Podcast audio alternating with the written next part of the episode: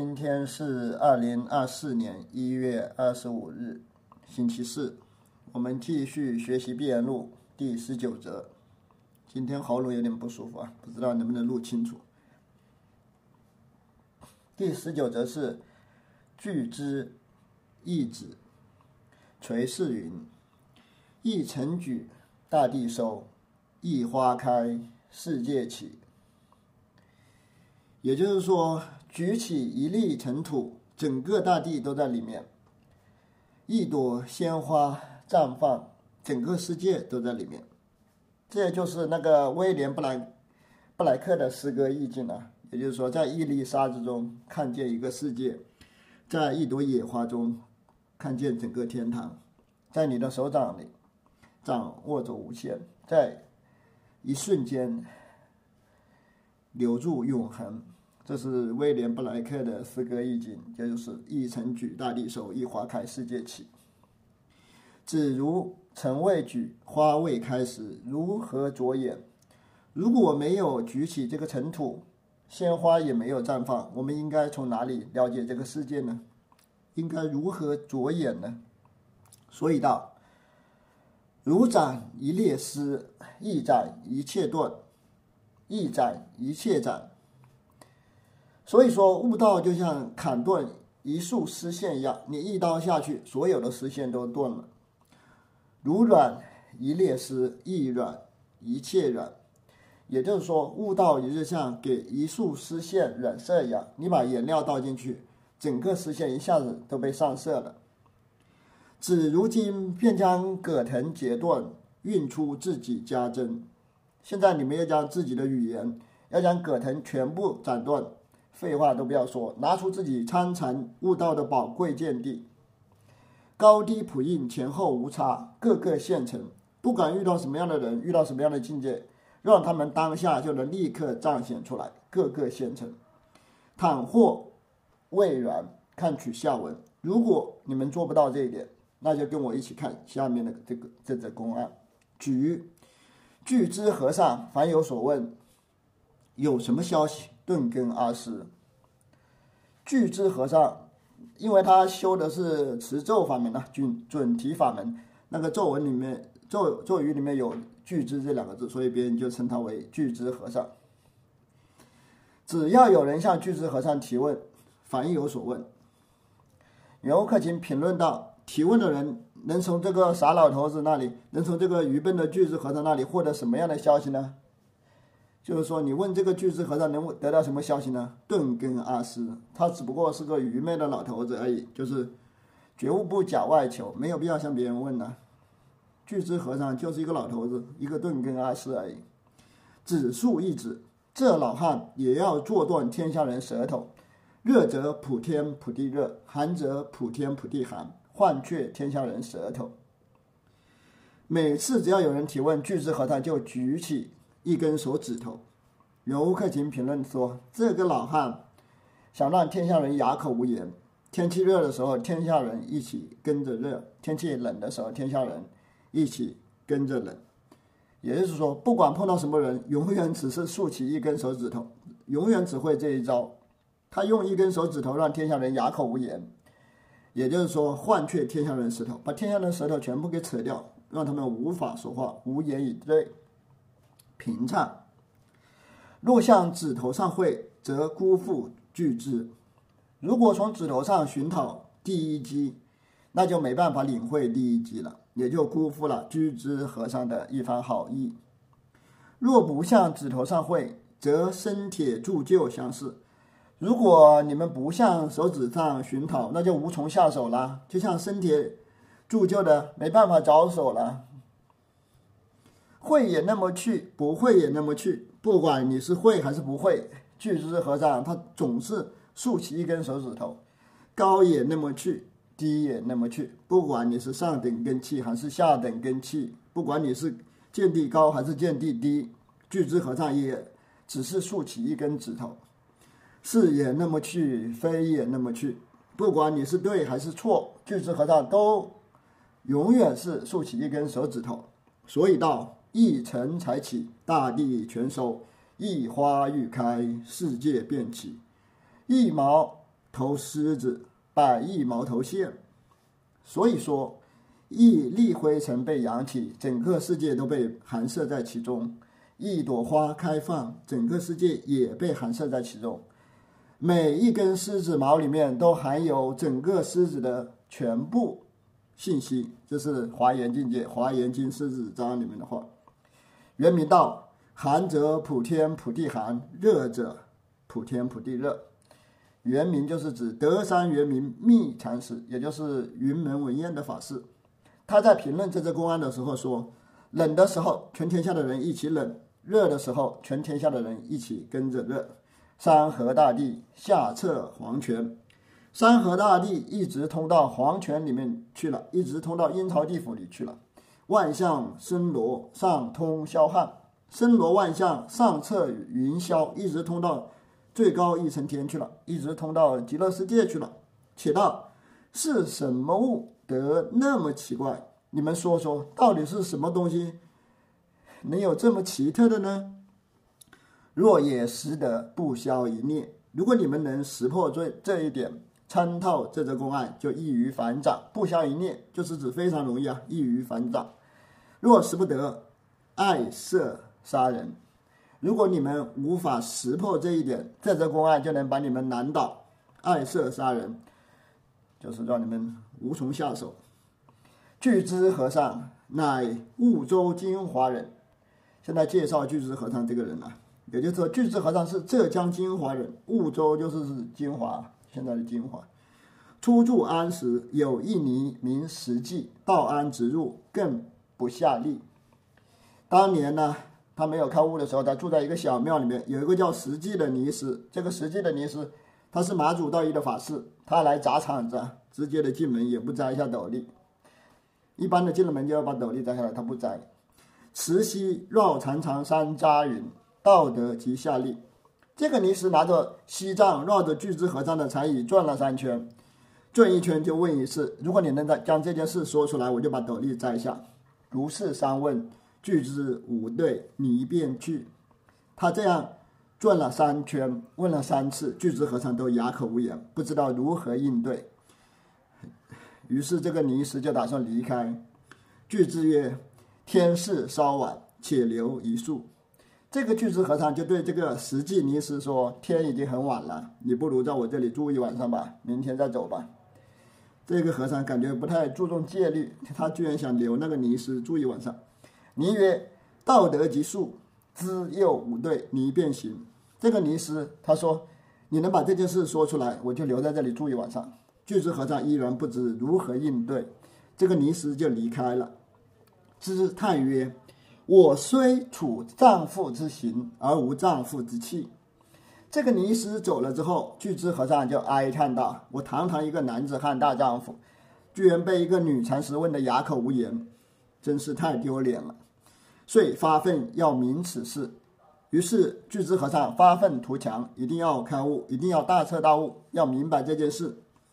你弃安往诸方参请，打碟行脚。他打算离开他的小庙，到处寻师访道，打算去寻脚了。要一定要非要搞搞明白这件事。打碟就是收拾安排的意思啊，打碟行脚就是收拾收拾一下，打算去行脚了，去参访了。其夜山神告曰。不须离此，来日有肉身菩萨来为和尚说法，不须去。晚上睡觉的时候，梦到山神托梦给他，他说：“你没有必要离开这里啊，马上就一个肉身菩萨来这里，亲自为你说法，让你开悟，你没有必要走。”果是次日，天龙和尚到安，兹来迎迎礼，俱成前世。果然，第二天，天龙智贤和尚就来了。天龙智贤就是大美法禅的师法弟子。他住在天杭州的天龙寺啊，所以叫天龙智贤，就来到巨资和尚的小庙。巨资和尚立刻跪下来迎接他，把尼师和他之间的事情一五一十的都告诉了天龙智贤和尚。天龙指数一指而视之，巨资忽然大悟。天龙智贤和尚听完之后，立刻竖起一根手指头，巨资和尚当下就大彻大悟了。是他当时郑重专注，所以同底一托。为什么巨资和尚那么容易就开悟了呢？圆悟课前在这里说，是因为巨资和尚当时郑重其事、专心致志，所以就容易同底脱落，就容易这么容易就大彻大悟了。凡后来凡有所问，只述一指。后来不管有什么人向巨之和尚问问题，不管谁来问，不管问什么问题，他都只是竖起一根手指头。放在现代社会，早就送进神经病院去了。这样每次别人问，无论问问什么问题，他都竖一根指头。常庆道，常庆道，美食不中饱人吃。常庆慧能禅师就讽刺巨之和尚说：“竖起手指头用一两次就行了，每天都竖手指头，无论碰到什么问题都竖手指头，这不就是审美疲劳了吗？看到了不就是令人厌烦了吗？就是像好再好的美食，你吃多了也会腻味呀。”玄沙道：“我当时若见，傲折指头。”玄沙师贝禅师说：“如果当时我看到他竖起手指头，如果他当着我的面竖起手指头，我就立刻给他折断。”玄觉云：“玄沙那么道，亦作某身。”玄觉行言禅师，也就是法眼文艺的师法弟子，他说：“玄沙师被法师那样说是什么意思呢？”云居西云：“只如玄沙那么道，是肯依，是不肯依。”云居清晰，也就是也是法眼文艺的师法弟子，他说：“玄沙师被禅师这样说，他是肯定巨之和尚，还是否定，还是不肯定巨之和尚呢？若肯依，何言傲折指头？如果是肯定巨之和尚，为什么要折断他的手指头？若不肯依，巨之过在什么处？如果说是否定巨之和尚，那巨之和尚竖起手指头，他这个行为有什么样的过失呢？”先朝山云：“巨之承当鲁莽。”先朝山云：“巨之承当处鲁莽，忙碌，只认得一机一进。”朝山本纪禅师啊，先朝山就是已经过世的朝山本纪禅师说：“巨资和尚承担残疾的能力有限，最后显得很很 low 啊，很鲁莽。他只认得一机一进，也就是说。”只会用一根手指头禅，每次都只能用这个一个击一一个这样的同一个的击风。一等是拍手抚掌，见他西缘奇怪，同样是拍手掌，利用手手掌。你看他西缘坛藏禅师，这是马祖道一的法师，他就使用的非常奇特。也就是说，朝山本地禅师他欣赏西缘坛藏禅师，他觉得。他比巨之用的更好，疾风。这里是扶拍手抚掌，就是指西园坛藏禅师的疾风啊。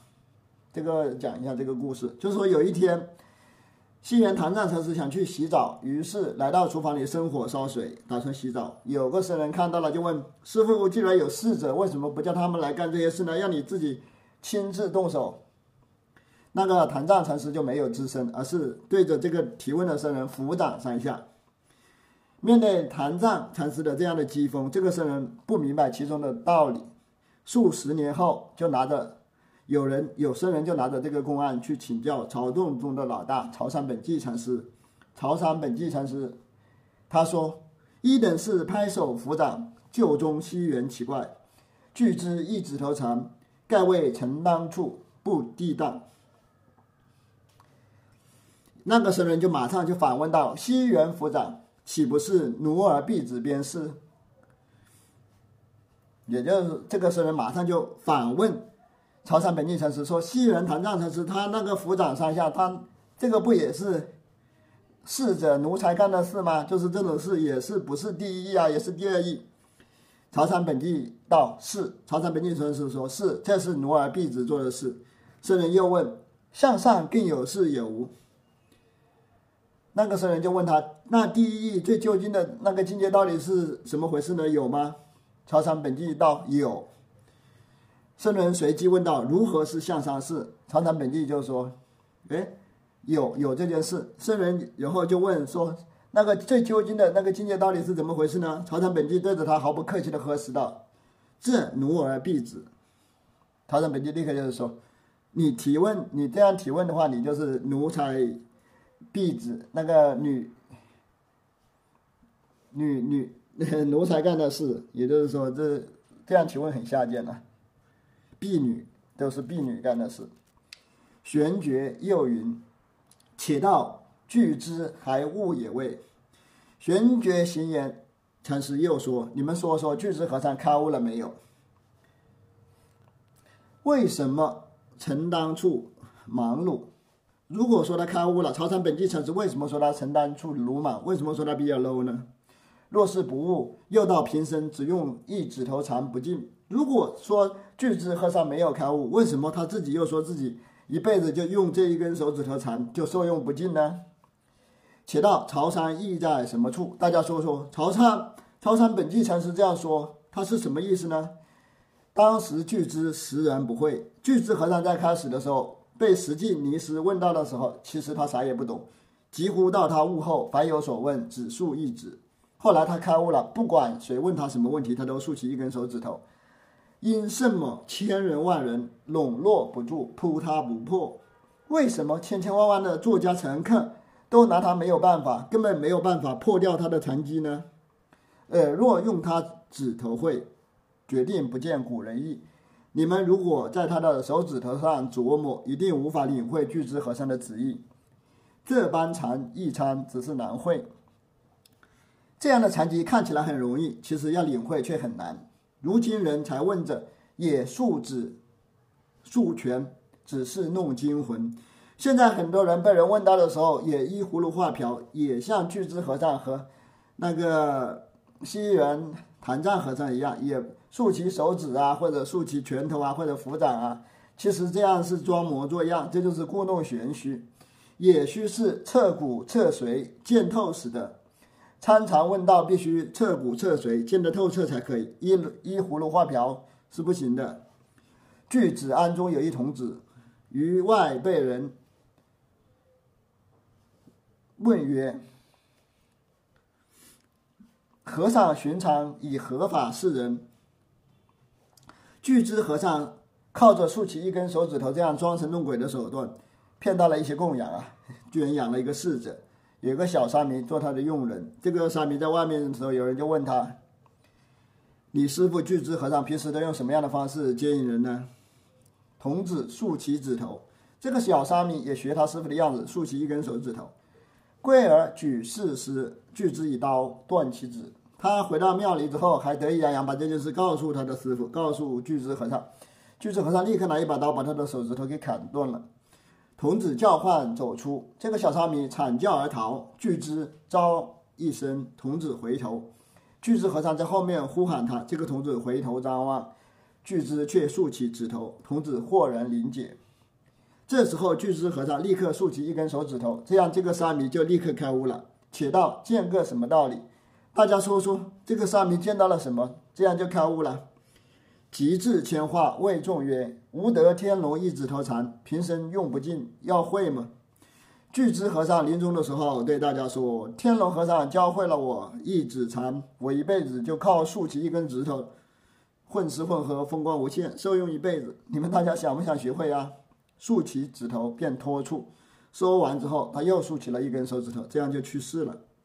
后来明朝独眼龙问国泰生师书云：“古人道。”巨之只念三行咒，便得明超一切人。明朝独眼龙，法名德谦，是罗山道贤，也就是罗山道贤的师法弟子。那个罗山道贤又是源头全获的法师，因为他的左眼瞎了，被人起了一个独眼龙的外号。他住在浙江金华明昭山，所以大家称他为明朝独眼龙。国泰道生禅师是玄沙师辈的师法弟子，明朝独眼龙称他为师叔，应该是差一个辈分，他高明朝独眼龙长一个辈分，所以称他为师叔。明朝独眼龙问国泰道生禅师：“古人说巨之和尚他天天念三行准提咒，就能超越，就超越了一切人。巨之和尚这个名字本来就来自准提咒啊，准提咒是三三行啊。”三行准提咒，准提咒就是南无萨多南三藐三菩提，俱之南，这是归尽。胆自他就是起。其说咒曰，这是第二行。嗯，这里主力准提说婆诃，第三行这是咒文，这是三行咒。做某僧与他拈却三行咒，怎么样破除巨智和尚对准提咒的执着呢？他一生就靠这个三行咒，念三行咒就超越了一切人。怎么样念却三行咒，让他破除他对三行咒的执着呢？生意竖起一指头，国泰道生立刻竖起一根手指头。朝云：“不因今日怎识得这瓜州客？”明朝独眼龙说：“不是因为你今天这番开示，我怎么能认识巨石和尚这个瓜州客呢？瓜州是江苏的地名呐，是当时的水运枢纽。这里的瓜州客应该是跟行脚僧的意思差不多，就是说，不是因为你今日的这番开示，我怎么能认识巨资这个行脚僧呢？瓜州客，我看了一下英文的翻译是 borderland traveler，就是边境线、边境国土的。”旅行者，也就是跟行脚僧的意思差不多。且道亦作某身，大家说说，明朝独眼龙这样说是什么意思？密膜平生只用一叉，密膜这是灵寿，密膜这里指的是永寿灵湍法法师，是永寿灵湍的司法弟子啊。他平生只用一根树叉接引人，也就是那个树叉就像城管的那个叉子一样。看到谁来问问题，他就用那个叉子插住别人的脖子，说道道，就是一辈子就这么搞。打地和尚凡有所问，只打一地。打地和尚又是另外一个和尚，他是马祖道一的法师。每次碰到别人问他问题，他就拿起一根木棒打地，他就这个这样见人。后被人藏却他棒，却问如何是佛。后来有人把他的木木棒藏起来，问他什么是佛，他只张口，他就不知道怎么办了，没木棒打地了。被人藏起来了，他只能张大嘴巴，无言以对。一时一生受用不尽，一时一生用不尽。这些人都只是学会了一个招数，一生就用这个招数装神弄鬼，骗骗人供养，吃穿不愁，就这样混一生。在现代社会，如果还有人这样搞，肯定是要被大家送进神经病院去。因为古代人比较容易骗，古代你这么搞还能捞到供养啊？就是说，和尚一作怪，居士倒头拜，以上的全部是作怪。要么打地，要么用树叉插人的脖子，要么就竖一个手指头。吴业云：“祖师观此土有大乘根器。”无业禅师也是马祖道一的法师。他说：“菩提达摩发现中国有大乘气象，可以用大乘的教理来搞传销，唯单纯心印只是迷途，所以他用以心印心的禅法接引那些身处迷惑中的众生。得之者不解于之于智。”凡之于于圣，他传法的时候不去区分你是聪明人还是傻瓜，不去区分你是圣贤还是凡夫，反正是入网的都是鱼，就是大面积撒网，碰到谁就去向谁去搞传销。且多虚不如少实。菩提大摩他不会用卷帙浩繁的经文来搞传销，他只是用单纯心印，用以心印心，这个最简单最实际的禅宗心法来搞传销。大丈夫即今直下修歇去。顿息万缘去。如果你是个大丈夫，就不用搞那么多虚头巴脑的东西了。当下立即就休息，立即就万缘放下，超生死流，迎出长阁，这样就能超越生死轮回，超越常规。长阁就是常规啊。纵有眷属庄严，不求自得。即使你有三妻四妾，眷属就是儿孙满堂，妻妾成群，庄严就是你房屋豪宅，什么家财万贯。纵然你有这样的大富贵，妻妾成群，也需要放下这一切，不求自得，才可以获得开悟。你不，你即使你家财万贯，妻妾成群，也要放下这一切，才可以获得开悟。无业一生，凡有所问，只道莫妄想。就是说，无业禅师啊，他这一辈子，不管别人问什么问题，他都是回答你不要打妄想。可见古人的智商很低啊。加上人只要掌握了一个简单的一招，就可以骗一生，骗骗倒千千万万的众生。无论别人有什么问题，他都说莫打妄想，这样就完事了，就是大禅师了。所以道一处透，千处万处一时透；一机明，千机万机一时明。所以说，只要你看透了一件事，你就能看透其他一切事情。只要你能明白一个机锋，你就立刻会明白千千万万的机锋。如今人总不那么，但是现代人往往根本不像古人那样的厉害。游客停在这里，又是厚古薄今，只管自意情解，不会他古人审要处。现代人用意识心在那里瞎琢磨，根本不懂得古人简明扼要的关键所在。他岂不是无机关转换处。巨智和尚难道没有懂得转变机锋的能力吗？巨智和尚难道没有不具有这种转灵活运用的能力吗？一辈子只用一根手指头，他难道没有灵活运用的能力吗？为什么只用一指头？为什么他一辈子只只懂得竖起一根手指头呢？须知巨智到这里有生命未人处。游客群又在那里吹嘘了，他说：“大家必须知道，巨智和尚他记了一辈子。”都只用这一根手指头，他肯定有他的深刻用意，肯定有他老婆心切的地方。要会得省力么？你们想不想搞懂这个解明二要的关键地方呢？还他原名道：寒则普天普地寒，热则普天普地热。德山圆明密禅师他说：天气冷的时候大家一起冷，天气热的时候大家一起热。山河大地通上孤危，万象森罗。侧下险峻，山河大地向上可以通到孤危险峻的天界，一直通到极乐世界；森罗万象向下可以通到危机四伏的黄泉，一直可以通到阴曹地府。什么处得一指禅头来？什么处得一指头禅来？在什么地方可以领悟这一指头禅的妙处呢？宋学道禅师的宋文：对阳深爱老巨之，纳而牵绊。同道方知，不免是一激进。雪道禅师说：“师徒对话的机锋，我最喜欢的就是巨智和尚接引人的这种手段。”游客群评论说：“那里头跟那里头一起玩，神经病跟神经病一起玩，就是说大家都是志同道合的人跟志同道合的人一起玩耍，这样就，但是这样就难免拘泥于禅宗的这些机锋了。宇宙空来更有谁？两个三个更有一个也需打上。”雪道禅师说：“像巨智禅师这样独特的接引手段，在宇宙中独一无二。还有谁有这样的作略呢？还有谁有这样的手段呢？所以这里是雪道禅师非常赞赏巨智和尚的季风啊，这个一指头禅他非常赞赏。刘文汉卿说：‘ 雪雪道禅师你不也是一个吗？两个三个，就是说不止巨智禅师啊，你也很厉害呀。像你这样爱装神弄鬼的人。”还有其他很多呢，我上面举了好几个例子，都是这样装神弄鬼的人，什么密魔禅师啊、打地和尚呀，他们不都是？还有无业禅师啊，他们不都是这样的人吗？这些人如果被我碰到了，碰到他们这样装神弄鬼，我全部要打死。丞相昌明下浮木，全是这个。是则是太孤俊生破草鞋有什么用处？学道禅师说，巨智和尚的这一根手指头，就像在茫茫大海之中放下一根浮木。放下一根接引人的浮木，袁无克勤评论道：“所有的疾风都在这根手指上的手指头上，全是这个。是则是，这倒是没错。可惜太孤峻，太难以理解了，别人都看不懂。那么，既然大家都看不懂，那肯定是像破草鞋一样毫无用处了。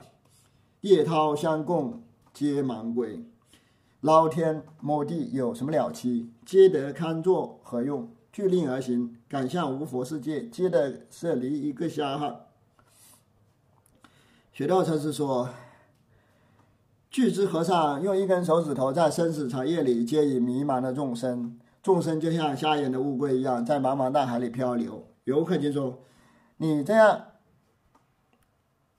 像雪道禅师这样在茫茫大海里捞针，什么时候是个头呢？就是一辈子竖起一根手指头，这不就像大海捞针一样吗？那些都是瞎眼乌龟。”你就算能把他们接引到浮木上，又有什么用呢？不如按照本分手段接引呢。全体正令就是按照本分手段来，不如把这些瞎眼乌龟全部赶到没有佛的世界，没有乔大仙搞传销的世界，那才是真正的自由之境呢。接得舍里一个瞎汉，就是说，玄道禅师只接引到，就就是说，巨资禅师只接引到雪道禅师这样一个瞎汉。说雪道禅师，你在这里。送那么多送文，你就是一个瞎汉。巨资禅师很厉害，深得你的赞赏。他只接引到你这个瞎眼乌龟呀。这里这里是指雪道禅师啊。这个袁悟克勤看不起雪道禅师，他说你送这么多送文，其实你就是瞎眼汉的。巨石禅师一根指头只接引到你这个一个瞎眼汉。平唱，雪道会四六文章七通八达。四六文章是指骈体文的一种形式啊，经常是四六四至六字相对。雪窦禅师才华横溢，很会写这种文章，文笔流畅，四通八达。凡是爻娥奇特公案，偏爱去送，就是越是难以理解的公案，越是深奥的公案，他雪窦禅师他就喜欢去写评论，就去写记诵，点评一下。对阳深爱老句之，宇宙空来更有谁？这是雪窦禅师的颂文，上面已经解释过了，这是对句之和声的赞赏。今日学者抑扬古人，或宾或主，一问一答。为了帮助现在的参学人，雪窦禅师有时候批评古人，有时候赞扬古人，有时候从参学者的角度去点评，有时候从禅师的角度去点评。或宾或主，宾就是参学者的角度，主就是禅师的角度。有时候点评问题，有时候点评回答，一问一答。当面题词有如此为人处，雪窦禅师当面提携后人，接引学人有这样的手段，所以道。对阳深爱老巨之，学道禅师说：“接引后学的禅师中，我最喜欢巨之和尚。”且道雪窦爱他做什么？大家说说，雪窦禅师喜欢巨之和尚哪一点呢？自天地开辟以来，更有谁人？自盘古开天辟地以来，还有谁像巨之和尚这样奇特呢？只是老巨之一个，就是说，只有老巨之和尚，只有巨之老和尚是独一无二的，只有他这一个。若是别人需掺杂，为是巨之者。其他禅师就是用各种夹杂的手段接引学人，只有巨之和尚一辈子只用同一种手段接引别人。在这里，他只会用一指禅接引别人，反倒成了他的优点。人物克勤说，其他禅师都太夹杂了，只用一指头直至老死。巨之老和尚他只用一指头禅接引后学，到临时的时候还是这样做。